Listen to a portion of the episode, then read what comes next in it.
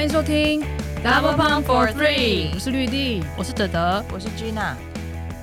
Double Pump 女子篮球志是用心推广台湾女篮的网络运动媒体，提供各大赛事的资讯与报道，记录精彩动人的故事。在 Double Pump for Three 的节目里，可以听到球员、教练分享生命历程，看见不同世代的台湾女篮缩影，跟着 DP 的三位伙伴一起拼凑这些片段。参与完成这幅女篮全景图，别忘了按下抖内赞助支持。我是刘星宇。一百一十学年度的 UBA 公开女一级大专篮球联赛的预赛呢，已经全部都结束，三个阶段预赛已经全部都打完。然后呢，今年的六强也已经出炉了。今年的晋级六强呢，就是世新、台师、文化、佛光、北师大跟台科。跟去年比起来的话，就是台科变呃台体变成台科。那接下来的剩下的七到十二名呢，就依序是台体、成大、台大、清大、北大跟北护。那北大跟北护呢，就是因为是最后两名，所以他们必须要降下二级。明年明年呢，要从二级重新出发。那其中北护呢，他们其实是队史第一次升上一级，那可惜就没办法在这个舞台继续继续留下来。那北大呢，他们是两年前升上来，那今年呢，很可惜就是又降下去。那我们来看一下呢，今年的个人奖项有哪一些球员得到得分后呢？就是台科大的陈芷英，那他也是连续，对，他连续两年蝉联得分后，他真的得分能力非常的夸张，得分好像喝水一样。今年呢，他的场均得分就是二十二点九分，然后呢，他的其实他的场均篮板也是排名第二，就是每一场呢，几乎他都是双十的演出。再呢，篮板后呢是世新大学的伊斯尤马，场均是十六点六颗。然后呢，他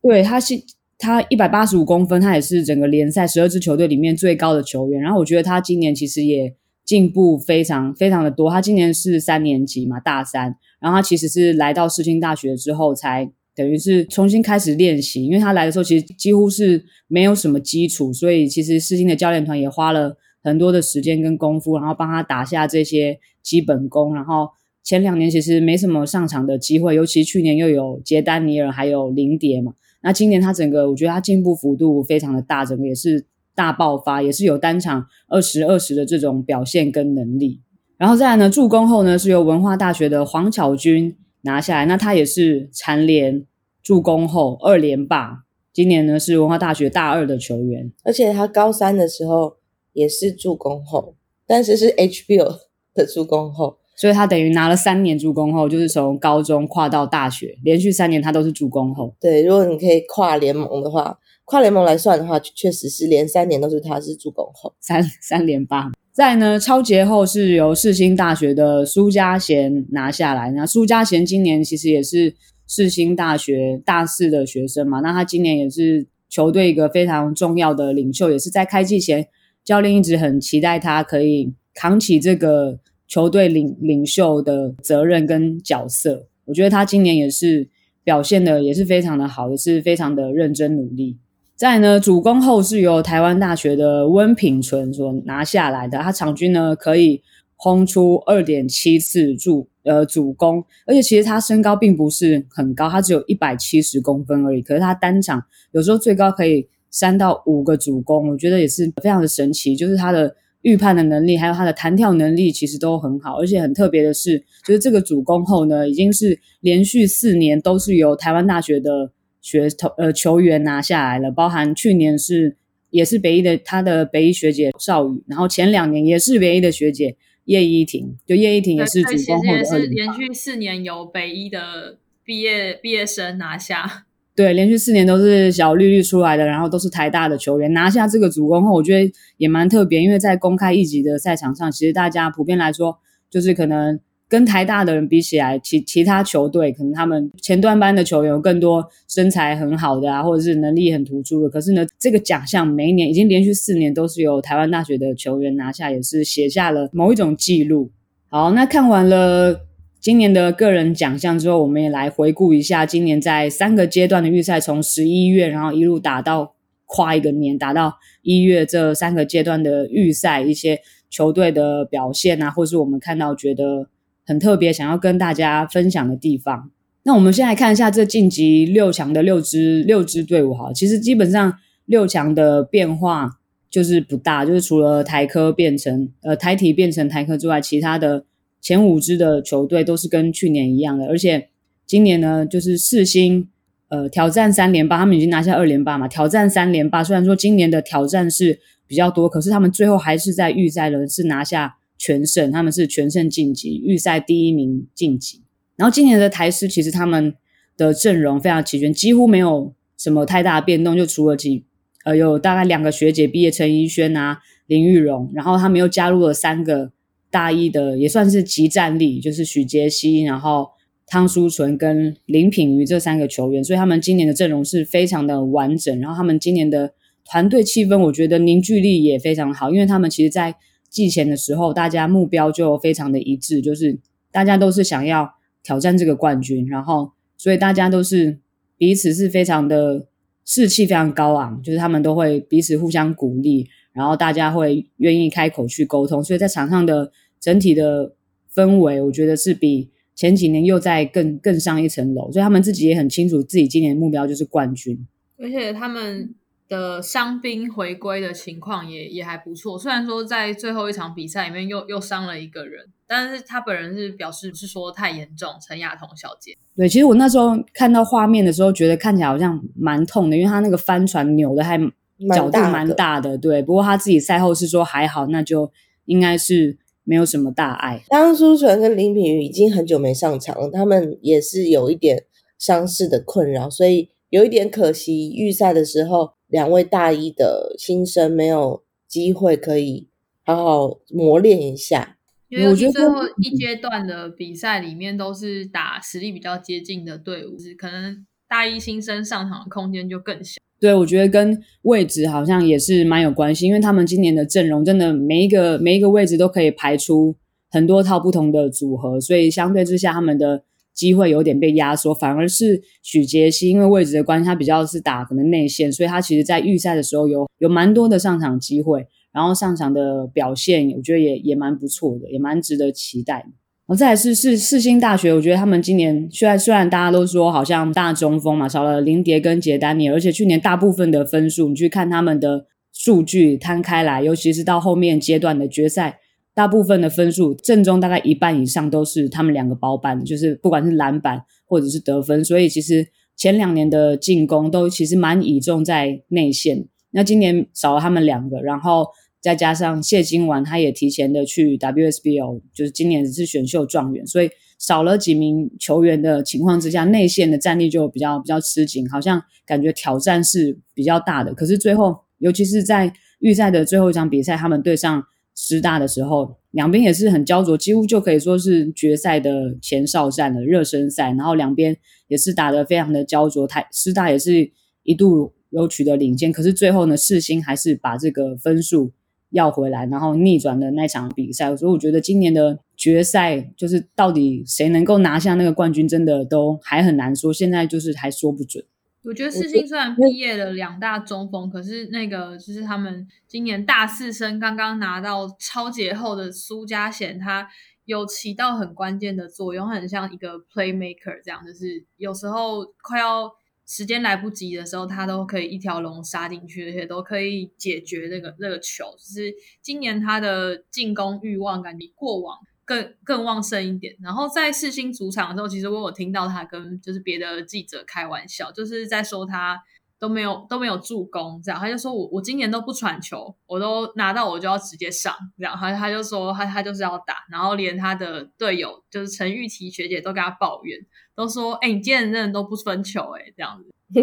就听起来怎么好像还 不是很好意思，那是开玩笑，我也觉得是开玩笑。的，开玩笑。像我们那时候在台科第三阶段遇到他的时候，因为那时候刚好是 WSB 有开打，然后徐玉莲就是在第一阶段不是有很好的表现嘛，就是百分百，然后拿下三十分。然后隔天在台科碰到他，他也是说他他那天那场比赛他也要向那个玉莲姐学习，要向他看齐。我觉得世新除了进攻方面，我觉得他们今年在防守也下了很多苦心。其实我觉得虽然跟上一次上一届比起来，说林蝶、杰丹尼尔他们。就是得分的效率是很高的。其实他们，但是他们这届的人，就是现在的球员，他们得分能力其实也是还不错，只是说可能没有像林林蝶跟简泰怡那那么亮眼。但是我觉得，就是今年他们问鼎三连霸还是相当有机会的原因，就是因为他们的防守其实压迫性很高，然后加上他们锋线的高度其实是蛮高的，像苏家贤有一百七十五嘛，然后呃林云浩如果拉出来打锋线的话，他有一百八，然后加上其实陈玉体也是一个很关键的角色，因为那天跟他们跟世新呃跟师大师大的那场比赛。那个陈玉体他就有跳出来得分，尤其他的三分线，还有他的处理球，我觉得他这次就教练，其实他留下来也是教练跟他沟通，希望他能够带学妹嘛。所以在这种关键比赛，他这个玉体姐的大心脏又发挥出来，也是同样是很关键的一个点。玉体姐简直没有心脏，对，而且还有就是他们的今年的队长许文轩，其实他们他在这个阶段都没有都没有出赛，因为他就是。在备战的时候不慎扭伤的扭伤他的脚，所以他在这个阶段他其实都没有上场。但即使在这样的情况之下，其他的队友还是可以顶住这个压力，然后在就是最预赛这可能最重要的一场比赛对台式的比赛，他们还是可以把这个胜利拿下来。我觉得对他们的士气来说也是蛮大的一个提振。然后呢，今年的我觉得今年的佛光大学也蛮值得跟大家分享，就是。其实我觉得杨淑静教练真的非常非常的辛苦，就是从他接手佛光之后，每一年他都有不同的挑战跟困难，必须要去突破跟面对。包含第一年可能是裴珍裴仪，就是转转学转到世新嘛，然后第二年的话又碰到就是正中的主力大将梦欣、陈梦欣跟刘星宇，他们也是提前去 WSBL 去选秀，然后再加上今年，今年其实他们的人数又。我觉得可用之兵又更少，而且尤其是他们在新生的招收上面，其实不是很理想。今年其实真的甲组球员进来的只有新生，只有收到连文玲而已，其他两个新生黄瑜婷，然后陈丁奇，他们都是比较是乙组出身。虽然陈丁奇是辅仁，他们也是甲组球队，可是因为他们通常都是到大概打到预预赛，所以其实他们的经验也是非常的少的。所以今年的可用之兵真的是。非常的少，所以对杨淑金教练，就是整个教练团来说，他们是非常的辛苦。你就觉得好像他们不知道他们今年可以走到什么样的阶段，然后可能第一他们的学姐陈玉婷又、嗯、又扭伤，对他第一阶段的时候他就扭伤，就是更是雪上加霜。然后你就觉得第一阶段看下来，你就觉得今年的佛光会不会就是可能凶多吉少啊？会不会没办法就是继续走下去？但是呢，后来第二阶段甚至到第三阶段，你就。越看就越觉得，就是这个球队太神奇了，就是太厉害了。然后他们的团队真的凝聚力也是也是非常高。就杨淑清教练也是很肯定这些球员，他们其实也知道自己面对的挑战跟困难，所以他们都非常愿意，也很认真的额外的去投入去付出，不会抱怨。然后我觉得杨淑清教练，当然今年应该是说从去年开始啊，就是有文琪教练一起加入这个教练团，然后他们的分工其实是。非常的发挥非常大的功效，然后这个配合也非常的完美。因为文琪教练就是针对个人的训练，他也很有很有一套，然后他自己也下了很多功夫去研究嘛，还自己去添购设备，所以他把那些球员他们每个人的基本的动作啊，不管是运球，或者是身体的对抗性，或者是上篮，尤其是第三阶段，你就可以发现他们每个人可能上篮啊，然后或者是投篮的，或者是碰到对手就是防守。对抗的那个最后出手的完成度跟稳定性都进步非常多，就是让人家觉得哇，就是连那那些板凳球员呐、啊，就是乙组出身的那些球员都觉得他们真的基本功都变得非常的扎实，然后非常的惊艳，也非常的佩服。我觉得如果有篮球的进攻补习班，请到文琪来开设这个课堂的话，应该会有破千人报名。这是传奇进攻大师教学的成果，真是不是一般，真的是太强了，看了我都很想上。嗯，那他的标准要降很低。如果说 对，可能收费要收高一点，对，对他收费要收高有一点心理治疗的费用，我们程度下到这样。其实昨天文琪有刚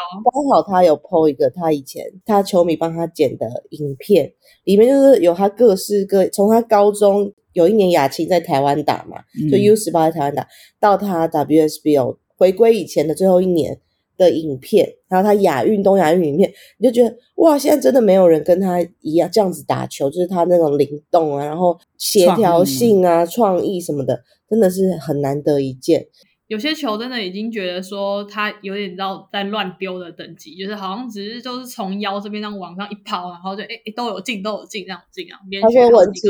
他说琪姐乱丢，我特别把你这个。乍看乍看，然后连续几球都是一样，你就知道他不是乱丢。听人家讲完话，嗯，所以琪姐她之前说她得分跟喝水一样，说篮筐跟海一样，大家真的不是在就是乱开玩笑，真的不是在就是臭屁得意，她真的就是。有这样的实力，然后我觉得可以被他教到，可以被他训练到的球员，真的也是非常非常非常的幸福。然后成果也是大家都看得见。然后特别是我觉得那个小白黄庆宇，他在第三阶段今年的这个成长也是非常的大。像第三阶段他整个出手的稳定性啊，然后在场上的信心啊，处理球啊，都觉得他真的成长非常多。然后也觉得。就是你看到每次看到一个球员的成长，你都会觉得很很感动，然后也很欣慰。然后杨淑金教练也是非常的肯定他，他说其实就是小白，他是一个非常非常非常认真的球员，然后他的练球的时候也非常的努力。你交代他交办他的事情，他都会努力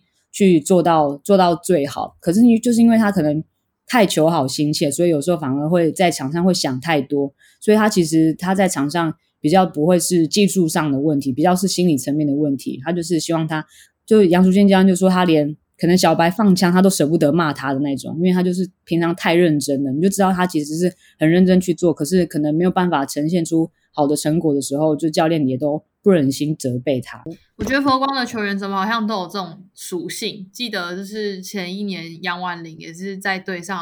努力认真到教练都不忍责骂，然后还有就是会自己要求要跑山什么，教练都觉得球员怎么会傻成这样，很好笑。这也是一种佛光球员的特性吗？也有可能就是佛光的他们的特色，就是会吸引到这样子的球员，然后就是会打出这样子的球风。那再来是文化大学，其实文化大学今年正中大部分都是低年级的球员，就是可能一年级、二二年级主要的组成，就是他们高年级的学姐其实比较少，所以我觉得对他们来说，在场上的经验还有处理球的判断上面，就会比较容易出现不稳，比较容易会有乱流。像今年他们在预赛的整体的平均场均的失误。就是高达二十次，每一场平均他们可能会有二十次的团队的团队的失误，这其实是对国泰体系来说是比较少出现的一个状况。那这也是反映出他们可能在场上比较容易会出现，就是高低起伏比较落差会比较大，有的有的时候可以很稳定，那有时候可能就会不小心会出现不稳的乱流。除了他们年纪小以外，第三阶段碰到就是比较。实力相近的队伍的时候，那个时候刘倩玲就学姐刘倩玲，她她就是不在阵中嘛，可能她有受伤的情形。我觉得刘倩玲还是相对起来是比较稳，然后身体对抗比较好。如果有她在的话，可能对就是这些学妹来说也是比较有帮助。但是他们其实现在这这一批一二年级的，其实都是很有实力的球员。你看有两个 HBO 的 MVP 嘛，然后其实像郑慧慈啊、林佳荣啊、林佳荣，就其实他们那批勇人的也是成绩很好的那那几届。所以在这两年，就是让他们这样大量的磨练的话，其实，在后面比如说三四年级或甚至他们读研究所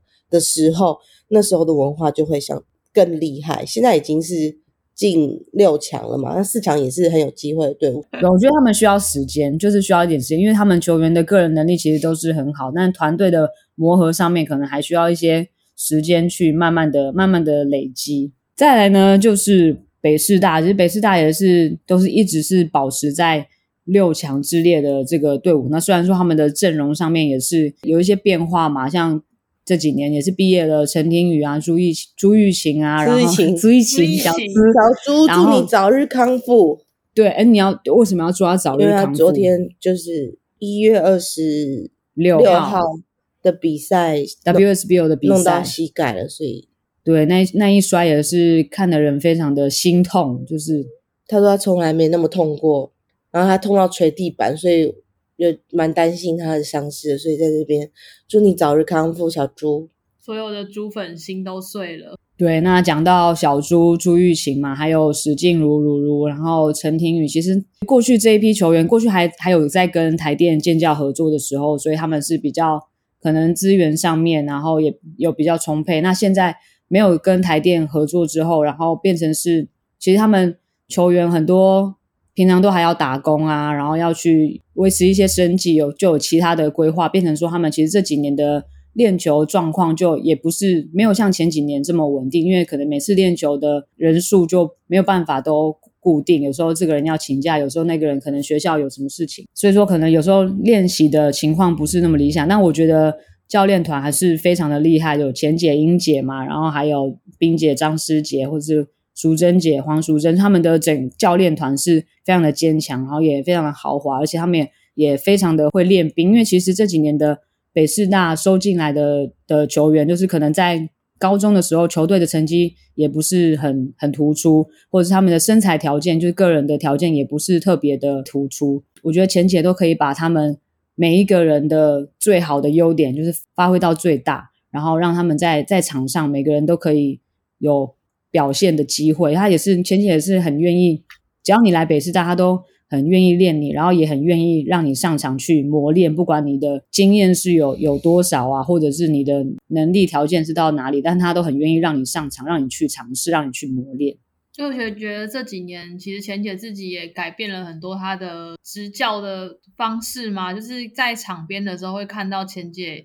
还蛮大量的在鼓励球员，就是会一直跟他们讲说很棒，这一球很棒哦，这样子是。正能量很满，本来钱姐就是一个正能量很满的教练了，这就是今年就感觉特别的特别的丰富。对，不过他们今年收进来的也是蛮多非常非常优秀、能力非常好的球员，像是毕业自南湖的李珍怡嘛，那他也有入选，就是 U 十九，然后还有淡商的邱玉俊，邱玉俊也是个人的条件其实也是非常好的，他国中的时候曾经单场五十二分。然后只是说，可惜在单上的时候，他就是一直有有受伤，所以没办法很很完整的出赛。但他其实来到北师大，我觉得对他也是非常好，因为他本身也是控球后卫，然后前几也是控球后卫，所以对他的成长一定是会有很大的帮助。然后今年还有一个蛮特别的是能人嘛，毕业自能人的吕倩文，对。对，我觉得他也是在每一个每一个阶段，每一个阶段你都可以看看得到他越来越进步，然后越来越适应这个就甲组公开一级的这种舞台。然后他在场上也是，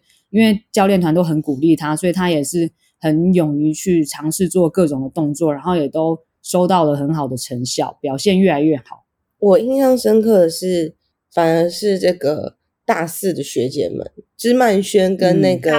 红旗，嗯，嗯，他们就是其实应该说他们的身材条件啊，在应该你如果单以他们身高，可能一百六十几，可能他们就是打锋线。可是在，在在北师大的时候，可能要扛到禁区里面。重点是他们还能扛得很棒，而且是他们的进步是从你从大一到大四看非常明显的进步，就是他可以很胜任的。教练要给他的角色，这这也是我觉得北师大教练团很厉害的地方，就是他可以把这个人打造成他适合的样子。因为可能以比如说你要锋线，可能要快要准，可能他们两位没有到这么那么那么那么顶尖，但是很他们很愿意去做苦工，在里面可能扛别人中锋，去抢篮板，去拼。我觉得这也是另外一种帮助球队的方式，也是一个。球队很重要的角色，对，芝曼轩像他今年，今年就整个就是拉上先发。他去年就是刚进来的前几年，可能几乎就没有什么上场的机会。然后上去的时候，可能没登录，对对对，都经常是坐在板凳旁边啊，加油啊，就没有穿上球衣。可是到后面三年级、四年级的时候，他慢慢有越来越多的上场时间。然后他都是他都是先从苦工，先从粗活开始做起，因为他其实自己也知道自己并不是。得分爆发力很好的球员，然后他其实以前是高中以前都是打锋线，而来到北师大之后呢，就是也是看他的属性特色，就把他摆到内线去，就是进去去扛。那其实他也是身高并不突出，身高不高，在公开一百六十三左右啊，一百六十三，我记得啦，一百六十三扛内线，一百六十三扛内线，你就你就听起来你会觉得就是好像很不合理的地方，可是他在里面他就是。发挥非常好的作用，他做的非常好，他真的拼冲抢篮板非常的积极，然后也都常常在关键的时刻，你就会就是那个关键的进球，哎，一百六十三。太神奇了，太神奇了，是不是？我记得，但是据我所知，芝曼圈他就是在队上是等于是重量可以做最重的一个人，看得出来哦。有他的，其实他虽然身身高不高，可是你感觉他的那个身身体的这个厚度，就他整个整个厚度是是蛮蛮不错，一百六十三公分，还可以在内线跟人家抢篮板啊，跟人家在那边出，真的是非常的神奇，因为你常。往往会看到，可能北师大有一些关键的进球，就算不是他进的，可是前一个篮板一定是他去拼抢的，或者是那个球一定是他传努力就是拿到然后传出来的。那六强的最后一支队伍呢，就是台科，台科也是好几年都好几年没有进六强，其实他们一直都是有这个中段班实力的队伍。我记得以前那个去采访的时候，就是他们的前教练李永祥，他都说。对，他都说他们要争取中段班冠军，不是说要跟前段班那些比，但是中段班我我们也是很有实力要拿中段班冠军。可能是过去几年他们已经蛮久没有进六强，那从去年就是只因加入之后，然后到今年他们又补进了三个也是即战力的，有就是北一的叶志同，然后南山的吕家燕嘛，然后还有阳明的李若伟，对，就是这三个球员也都这三名球员就是一到台科之后就也扮演非常重要的角色，就是每一场比赛他们也是。都要贡献他们新鲜的腿，就是在场上要一直一直去跑，因为他们其实人数也不是很多。其实，可是我觉得他们就是今年的赛季有一点开高走低的感觉，就是一开始第一阶段的预赛的时候，气势真的非常的非常的高，然后就哇连胜啊，然后还击败台体，就是拿下非常重要的胜利。但到第二阶段、第三阶段之后，就是可能因因为体力上的关系，因为当然训练量就不可能像过去高中的时候。强度这么高，或是这么密集，大家都有很多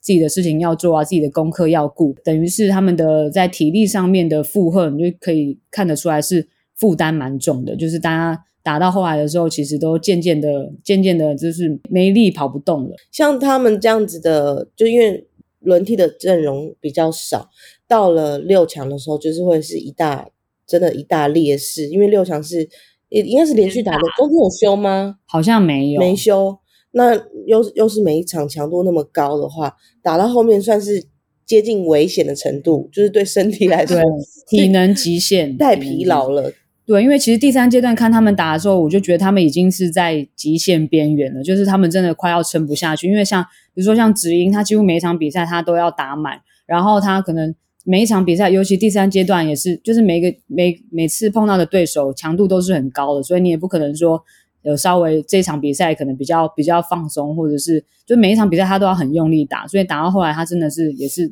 球都已经球都摆不进了，就是很困难。只因听了可能等下就是跑步了。有我看他好像已经 已经有在备战，有在练习，因为他们做好准备，而且不是为了赢球做准备，是为了不要受伤做准备。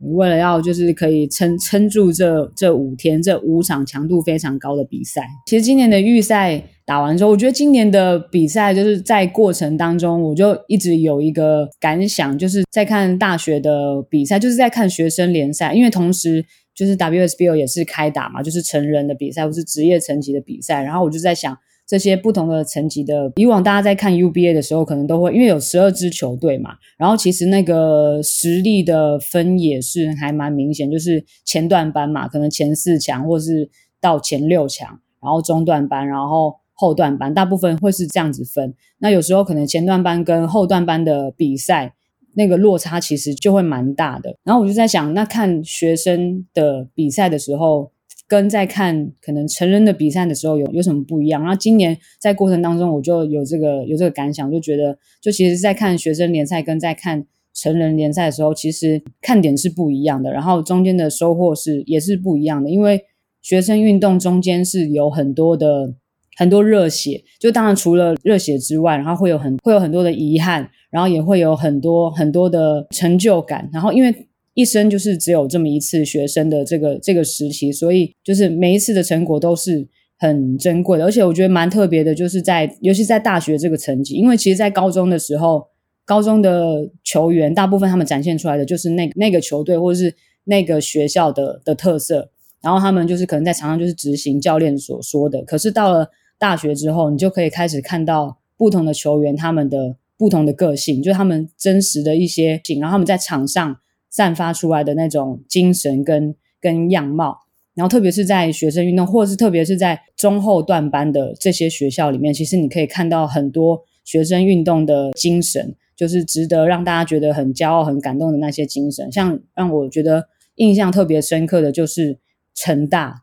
成大是团队啊，成大跟北大其实都让我觉得印象非常深刻，因为成大这支球队就是我真的很喜欢看他们打球，就是他们的团队的精神，然后他们团队的气氛，他们团队的凝聚力，还有他们教练。林心世学长带队的那个方式，就是让他们的整个团队是很像一个大家庭，就是彼此之间他们的感情是非常的好。然后场上场下，他们永远在场上就是拿出百分之一百的拼劲、拼战精神，就是不管今天碰到的是什么样的队伍，然后比赛的内容是很接近还是落差很大，他们都每一场比赛他们都是拼尽全力的去打。然后尤其是他们的那个队长蔡成真。就是我也想跟大家分享，就是我今年就很欣赏的两个球员，我觉得是学生运动不同的特质，他们展现出来的运动家精神，就是一个是蔡成真，然后一个是北大的宋淑萍，然后我觉得他们两个展现出来是两个不一样的领袖特质，而且是因为透过运动所以培养出来的领袖特质，像蔡成真他就是那种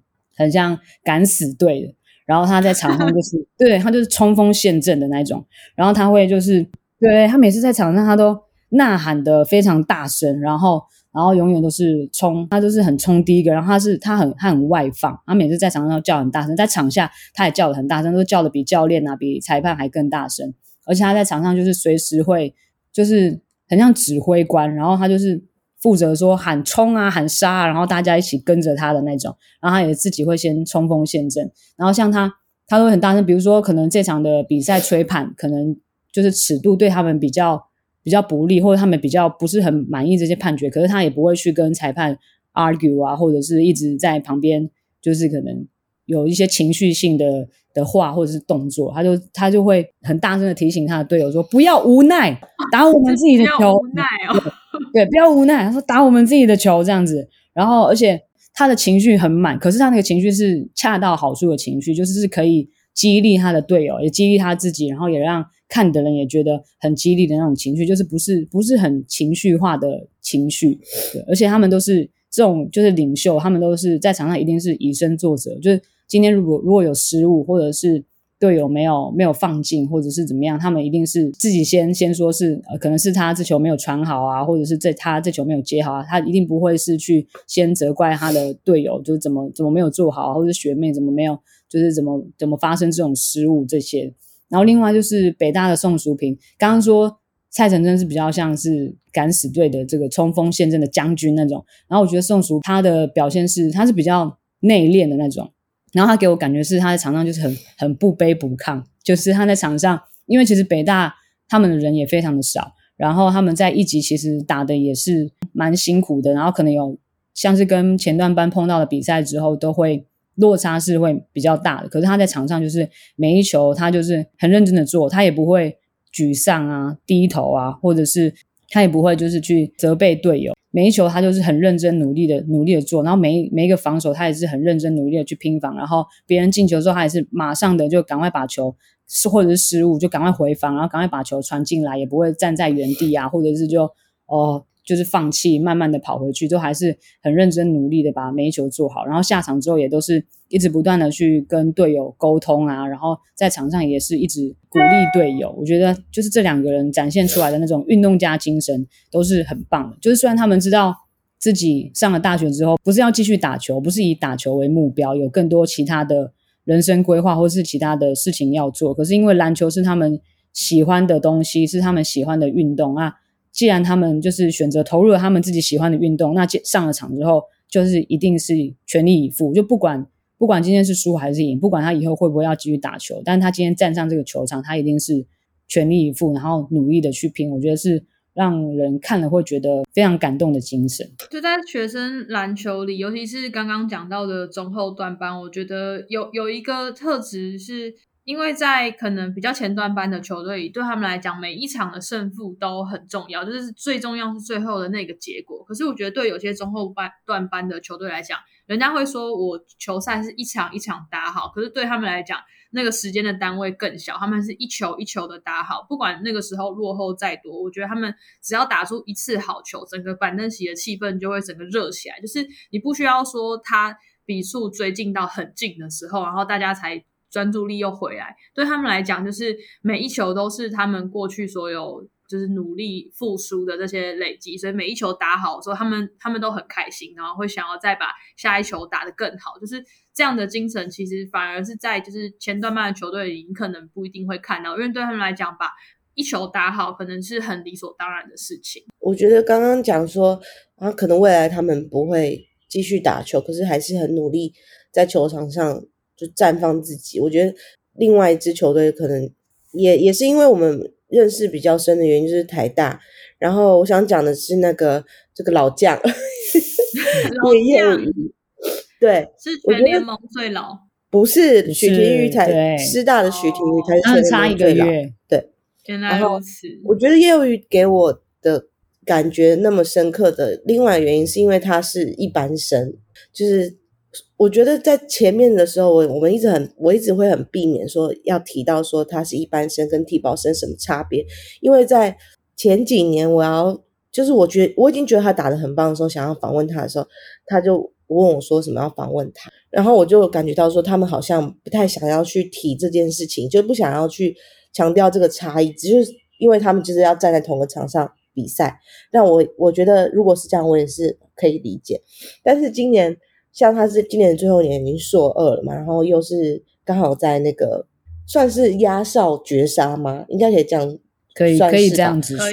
绝杀成大，然后帮助球队保级。哦，不行不行，他们那时候不行，后面还有那个哈，哦，不是很关键，非常关键的那一球是他投进的，然后那时候。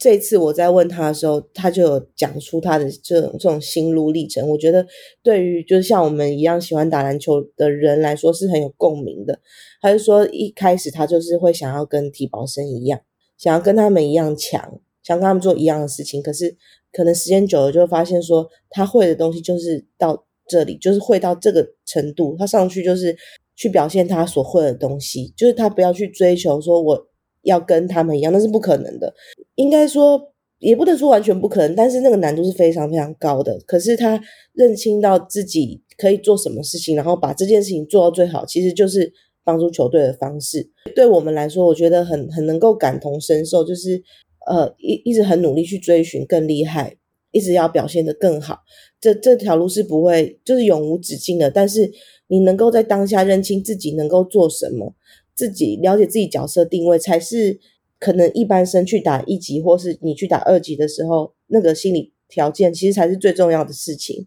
因为你只有认清自己能够做什么东西，然后可以放下那种我想要跟他们，就是你你需要你可以跟队友良性竞争，但是你如果是想要就是我们这个良性竞争不是真的竞争，你知道，就是我们要是要把你比下去，我们就终究我们是一个团队。体保生，我们可能帮忙他，让他更好。然后我我在我场上能够，比如说叶宥余可以快攻啊，可以抓篮板，可以防守。像他把这些事情做到更好，就是可以帮助台大获胜的其中一个原因。所以我觉得这件事情让我印象很深刻，是嗯，比较跟其他可能前段班不一样的那种感觉，而且是在这个一级联赛里面是一个很特殊的事情。对，在他们队上还有另外一个人，就是虽然他是体保生，就是温品纯，但是他高中的时候其实也没有打到太多球。一方面是因为他有受伤，二方面可能是因为他其实国中的时候也是乙组出身的。那他他当初就是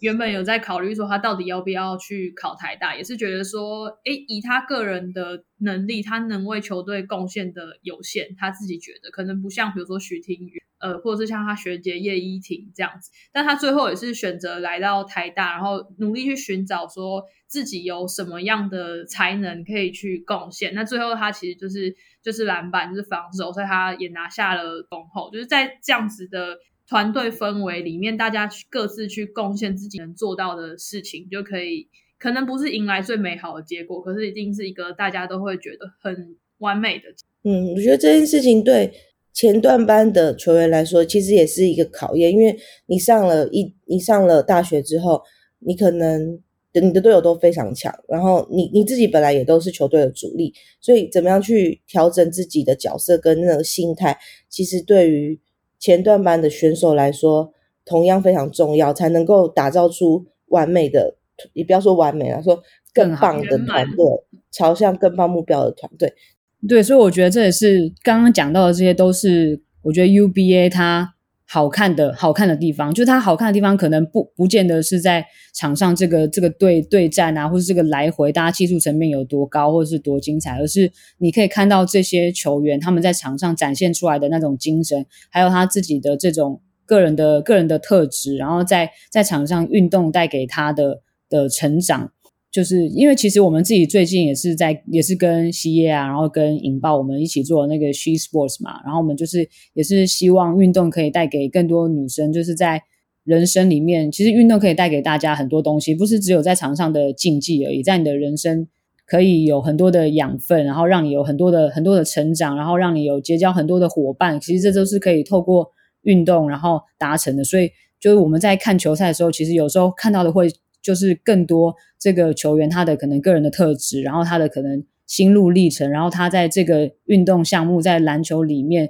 他得到了什么样的成长，他变成了一个什么样的人，我觉得这是也是很可贵的地方。那以上呢就是一百一十学年度 UBA 公开女一级的预赛全部结束之后，然后我们在今年的比赛的过程当中看到的看到的一些想要跟大家分享的的内容。那接下来的六强呢，即将在二月的时候在台北体育馆吧，在台北体育馆登场，就是过年之后就要见分晓，到底呢谁能够进四强，到底谁能够拿下今年的冠军，就让我们拭目以待。那我们今天就到这里了，大家拜拜，拜拜。拜拜。